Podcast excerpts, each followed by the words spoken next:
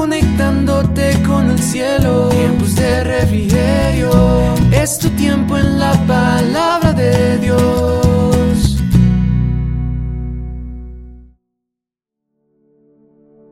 Hola a todos, espero se encuentren muy bien. Espero estés teniendo un día excelente y quiero darte la bienvenida a este espacio de tu devocional. El día de ayer estuve hablando sobre el temor de Dios y cómo éste nos lleva a ser obedientes. Hoy quiero profundizar acerca de la obediencia y cómo ésta nos lleva a hacer el bien. Uno de los mejores ejemplos que podemos encontrar sobre la obediencia en la Biblia es la historia de Noé. En Génesis 6 nos dice que la tierra estaba llena de pecado, la gente hacía cosas malas y Dios estaba muy triste por esto, por lo que decidió que iba a haber un diluvio en donde iba a llover por 40 días y 40 noches para que toda la maldad de la tierra fuera quitada.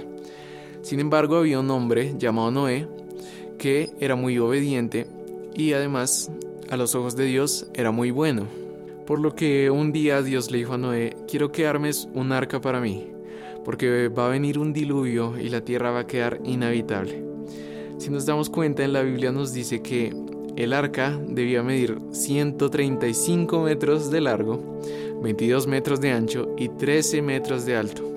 Quiero que te imagines por un momento lo gigantesco que es eso. Y Noé, sin saber si realmente iba a haber un diluvio o no, él solo obedeció.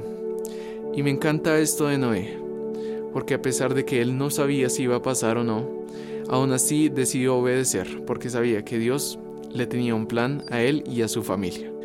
Por lo que finalmente cuando Noé terminó el arca, Dios trajo a dos parejas de cada animal para que entraran en el arca. Y aquí Noé pudo ver que lo que había hecho era obedecer y hacer el bien. Entonces, como podemos ver, las palabras obediencia y hacer el bien se llevan de la mano.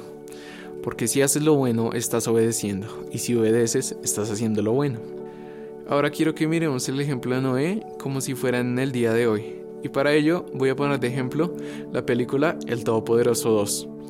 Aquí se nos muestra la historia de Noé como si tuviera una vida normal, con un trabajo, con su familia, con una casa, incluso con tecnología, con celulares.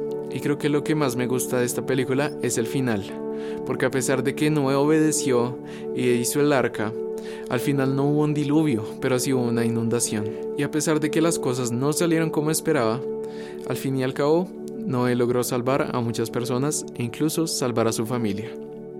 Y quiero hacerte esta pregunta. Si Dios hoy te pidiera que hicieras un arca, ¿cuál sería tu primera reacción? Creo que todos estamos de acuerdo en que lo pensaríamos por lo menos unas 100 veces, porque irónicamente, aunque esta es la época en donde tenemos mucha tecnología y todas las oportunidades, es donde más dudamos en lo que Dios puede hacer en nosotros. Así que como podemos ver, si obedecemos a Dios, esto siempre conllevará a hacer el bien, porque Dios nunca te va a pedir que hagas nada malo, ni te va a pedir algo que sabe que no puedes hacer. Y para finalizar, quiero que miremos el mejor ejemplo de todos, el ejemplo de Jesús. ¿Nunca te has preguntado qué hubiera pasado si Jesús no hubiera muerto por nosotros? ¿Qué hubiera pasado si se hubiera arrepentido y hubiera tomado otro camino? Y a pesar de todo, e incluso en los momentos de más angustia, Jesús siempre se mostró obediente, porque él sabía que estaba haciendo algo bueno y que su Padre nunca lo iba a abandonar. Cuando obedecemos, nos hacemos disponibles para que Dios nos use como un instrumento.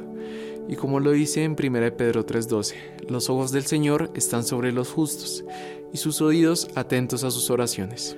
Puede que a veces no entendamos el verdadero propósito de obedecer, pero como lo podemos ver en todas las historias de la Biblia, Dios siempre saca algo bueno de incluso las situaciones más difíciles. Así que si tal vez no estás obedeciendo a Dios o estás pecando contra Él, quiero que hagas esta oración conmigo.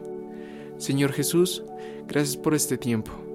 Gracias porque me enseñas a obedecerte y porque al hacer esto me puedes ayudar a mí y a los demás. Perdóname si no te he escuchado y si no he obedecido a tus indicaciones. Quiero que tú seas el dueño de mi vida y que cada cosa que hagas en mí sea de bendición. Hoy me hago disponible para que me uses y gracias porque siempre eres bueno. En el nombre de Jesús, amén y amén. Gracias por escuchar este mensaje. Recuerda compartirlo en tus redes sociales y con tus amigos para que también escuchen el mensaje que Dios tiene para ellos. Te hablo Simón Jiménez y nos vemos en otra ocasión. Adiós.